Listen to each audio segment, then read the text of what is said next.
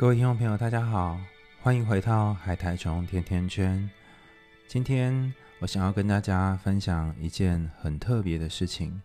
今天的节目，我想要特别献给那些在人生当中遭遇到好多次被性侵的朋友。这里为什么特别选很多次性侵的朋友呢？因为最近我在许多的书籍上、案例上，还有周遭的一些朋友，甚至一些网友。会写信来告诉我一些他们的人生经历。有些人小的时候曾经被性侵，那是一段非常令人惊恐，而且而且又不堪回首的过往。但奇怪的是，在写信或传讯息给我的几个朋友当中，甚至是我在书上看到案例当中，都出现一个让我匪夷所思的状况。我很难理解为什么这个状况会出现，就是这些可能在童年或者是青少年时代曾经被性侵的伙伴，他们在成长的过程当中还会遭到第二次和第三次的性侵，这让他们心中有一种奇怪的感觉：是不是我做了什么？是不是我不够好？是不是我本来就很贱、很脏，所以才会不断不断的被性侵？第一次伤害我的人，可能是因为不小心，或者是有一些他自己的状况，甚至他自己也有病。或许我可以用某种方式解释来原谅他。但第二次、第三次，甚至后来的好多次，又是怎么回事呢？很多书或很多包装杂志上面，在鼓励人的句子上面都会写说：“不是你的错，真的不是你的错。”如果我去咨商，如果我去参加一些团体，他们也会说，不是你的错，应该是那些性侵你的人该负责。但又要怎么解释我反复的第二次、第三次又受到别人的性侵呢？这当中到底发生什么事？以上这段心声，其实我相信是反复被性侵的人心中永远难以解开的结。我曾经也觉得很奇怪。到底为什么会产生这样的情况？在这里，并不是想要责怪这些受害者，而是我也想要跟他们站在同一个位置去思考，到底怎么了？因为我们很清楚，在心中都非常清楚，绝对不会是那个受害者的错，绝对不会是他穿得太暴露，也绝对不会像是刻板印象上面所说的，他需要负一些责任等等。那到底这中间是产生什么事情了呢？为什么同样的事情会发生在一个人身上呢？在这里，我先讲一个虚构的个案。这个人实际上并不存在，是由组合各式各样不同的案例组成。这个人，我们姑且叫他小美好了。小美在小学六年级的时候，被隔壁的一个陌生叔叔用手指性侵。从那天之后，他就觉得自己很脏。当然，父母也做了一些处理。社会局甚至有介入，可是从那天以后，他就在一个非常恐惧、非常害怕的生活当中继续生存着。后来有一天，他在升上国中二年级之后，被隔壁班的男同学拖到厕所去性侵。他还没有穿得特别暴露，就跟一般的女生一样。他甚至还很刻意的把身上很多地方都遮盖起来，因为小学时候发生的那件事情。等到，呃，小美她上高中之后，好不容易有一段时间是她可以比较稳定的，都没有任何人在对她做出任何事的时间。她以为这辈子可以暂时洗洗刷这些阴影了。可是，在她升上大学那一年，有一次她准备要去看房子的时候，呃，在四处比对不同的房子，然后其中一个房东才跟她第一次见面，就把她。拖到一个小房间里，用袜子塞住他的嘴巴，然后性侵得逞。当然，小美后来有非常严重的身心疾患，然后黑非常强大的创伤。可是最让她最让她创伤的是某一次她去看中医的时候，中医师听到她的故事，然后非常的难过，然后非常的呃不知道要从哪里帮助她，很怜悯她。然后同时一边帮他按摩的同时，也性侵了他。整个故事听起来很扯，是因为我是把许多许多不同的故事组合编纂起来的。但这样的情况，我在书上看到，在许多案例上看到，也在许多身边的朋友看到。我不懂为什么会发生这样的事情，于是我就去询问我身边一个好朋友。那这个朋友他也是位心理师，他提供了一种呃很特别的观点。那我不敢说所有呃重复被性侵的人内心都有这样的感觉，但他提供了其中一种观点，或许你可以参考看看。他说，呃，对于那些不断的去呃伤害别人的人，比如说第二个、第三个去性侵当事人的人，当他们听到呃当事人有这个过往，尤其是很难过的过往的时候，应该是要升起怜惜。或者是呃跟他一起难过这种心情，像是我刚刚例子当中小美那个中医师，怎么会一边联系之后又性侵他呢？那到底是哪里有问题呢？那我这个心理师朋友告诉我说，有一种可能是心理学上面的破窗效应。大家想象一下，如果有一台脚踏车，脚踏车上面呃有一个篮子，那篮子里面已经放了一些垃圾。这时候经过的人可能就会想说：“哎呀，反正里面有垃圾了，所以一起丢进去。”那如果是一个非常干净的脚踏车，啊、上面都没有任何呃垃圾在上面，你可能就不会当那个第一个丢垃圾的人。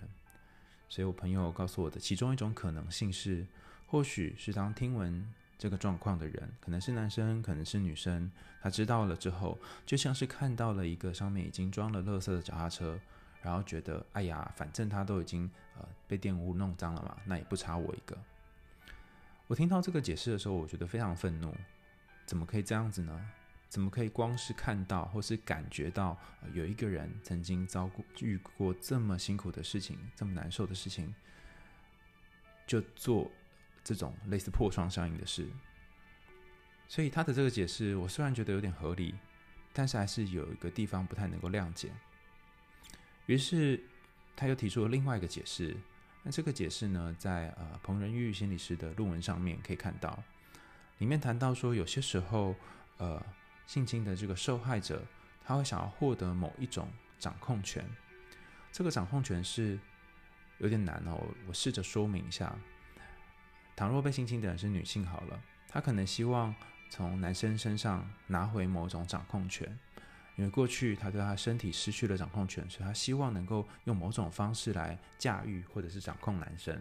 那这里当然指的并不是所有的性侵的受害者，而是指一部分的性侵受害者。他们可能之后会对性特别有兴趣，或者是对于性有一些很复杂的感觉，甚至对性有罪恶感。他们可能会操弄自己的性，或者是操弄自己的外表去吸引别的男生，然后让自己有一种感觉是。过去我曾经被这些男生给操纵，操纵到我根本没有办法动弹。但现在我有一种能力，是我可以操纵这些男生的欲望，我可以让他们就是呃某种程度上面在我的呃裙子底下，或是在我的掌心当中去玩弄他们。那呃可是并不是每一次都成功，或许心里有这个想法，但是当对方真的进入到需要性交的情境的时候。自己又想起了过往的创伤反应，可能不但无法掌控所有的局面，反而还会重复发生一样的悲剧。这个答案，我觉得某种程度上面稍微比前面的，好像多解释了一点东西。可是我还是觉得哪里怪怪的，为什么还是把这个责任怪到那个受害者身上呢？似乎是受害者想要用某种方式来去要回一些东西。好像有点近，但是又有一点不像，所以我又问了我一个好朋友 Wendy。Wendy 她告诉我说，她曾经也看过很多性侵的受害者，甚至反复被性侵的人。那她后来归结出一个可能的答案。那由于这是 Wendy 的答案，她也并不是什么呃很厉害的心理师或是专家。可是我听了之后，有一种茅塞顿开的感觉。所以今天的节目。我想要跟大家分享一下问题的答案。那我觉得这个答案或许可以在好多个好多个夜里一直在反复的思索着：我到底怎么了？是不是我有问题？是不是我很脏？是不是我天生就很烂？所以才会被不断的不断的性侵的人找到一点点可能的答案跟慰藉。那当然，这并不一定是所有人心中的那个答案，也不一定适用所有人的状况。但是我只是提中提供其中一种可能，让大家参考。他说：“如果你是那种反复被性侵，但是其实你很不想要这样的事情反复发生的人，那么很有可能你的关键就在于，你虽然学会珍惜自己，但是你还不想爱自己。之所以会遇到、再遇到、再遇到、再遇到，有这么多次的遇到，是因为遇到这种事情之后，你的自尊会低很多很多。”也很难接纳受伤的自己，你对社会有一种恨，有一种很巨大的恨。无论第一次遇到这件事件的背后，它的原因是什么，只会想要再次用同样的方式、同样的情境，让自己去战胜这个情境，证明自己有性行为的主导权，证明自己不会被社会欺负。但你所遗忘的是，通常。原因比想象当中困难得多，甚至复杂得多。大部分改变的人并不想去面对这背后真正的原因，于是就用这个很小很小的“或许我能够战胜什么”，反复的在某个情境当中，希望能够证明自己不会再被欺负。有时候我们说受害者有自己的责任，这句话并不是指受害者要对于被性侵这件事情负责任。而是受害者有些时候不愿去面对心中某一个自己，这个自己可能是心中还没有准备好，还没有办法改变的自己。于是我问温蒂说：“既然第一次曾经被性侵的受害者，或许有些人在这辈子当中会用某种方式想要重新去证明什么，想要去找回身体的主导权，可能是有意的，可能是无意的。”但就是发生了第二次或第三次被性侵的事情，可能自己也很懊悔，然后甚至想到到底为什么会发生这种事，是不是自己有问题？难道没有办法可以去扭转这样的局面吗？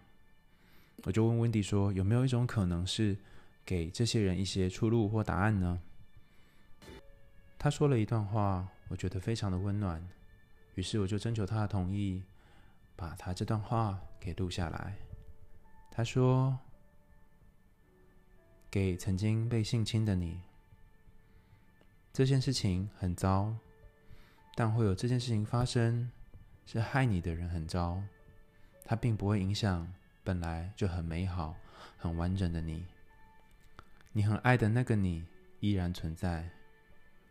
如果你再有力量一些些，你会发现伤害你的人，他连给予别人善意的勇气都没有，所以一直没有机会。经验你过往曾有的快乐与美好，你比他有力量很多很多，你也无需证明你比他有更多力量，没有必要去证明。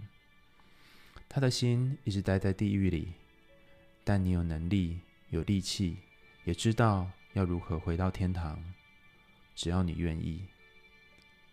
信任也是你美好的一部分，他的任意挥霍是他的损失。你可以决定去收回它。有些人就是注定无法友善，适当的保护自己，并不冲突。我听了之后，其实觉得很感动。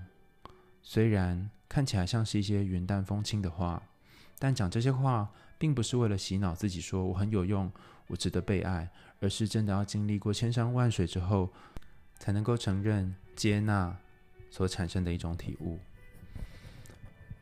今天谈到的这件事情很沉重，我也不确定讲的对不对，但至少我想要提出其中一种可能，尤其是给那些反复遭遇这么糟糕，然后很难受的事情的人，我真的无法想象，也没有办法真正感觉到你们那种疼痛有多痛，尤其是不止被性侵一次，可能有两次、三次，甚至是反复的状况，还有一些人是被家人，甚至一些亲近的人。那又是更复杂的情况了。我只是想借由这一次的节目跟大家分享：如果你曾经有这样的经验，如果你曾经发生这样的事，那不一定是你的错。很可能是对方发生了很糟糕、很糟糕的状况，你也曾经同理过他；也很可能是他本来就是一个很糟糕的人。但是在这个反复发生的过程当中，你也可以同时想想自己怎么了。这个自己怎么了，并不是要责怪自己在这件事情上面做错了，反而是这个自己怎么了，是要告诉自己说，你不需要再用任何的方式去证明什么，你本来就够好了。你不需要用任何方式去证明你是一个值得被爱的人，你不需要用任何方式去证明你是一个够好的人，你不需要去测试别人。当然，要重新建立与别人之间的信任。是一条非常非常漫长的路，但我相信，如果你持续的探索自己、了解自己，慢慢的，或许你可以找到一些可以信任的人，可以靠近的关系。今天的海苔熊甜甜圈讲的话题有一点沉重，但我希望在这一次的节目当中带给大家一点温暖。我们海苔熊甜甜圈就下次再见喽，拜拜。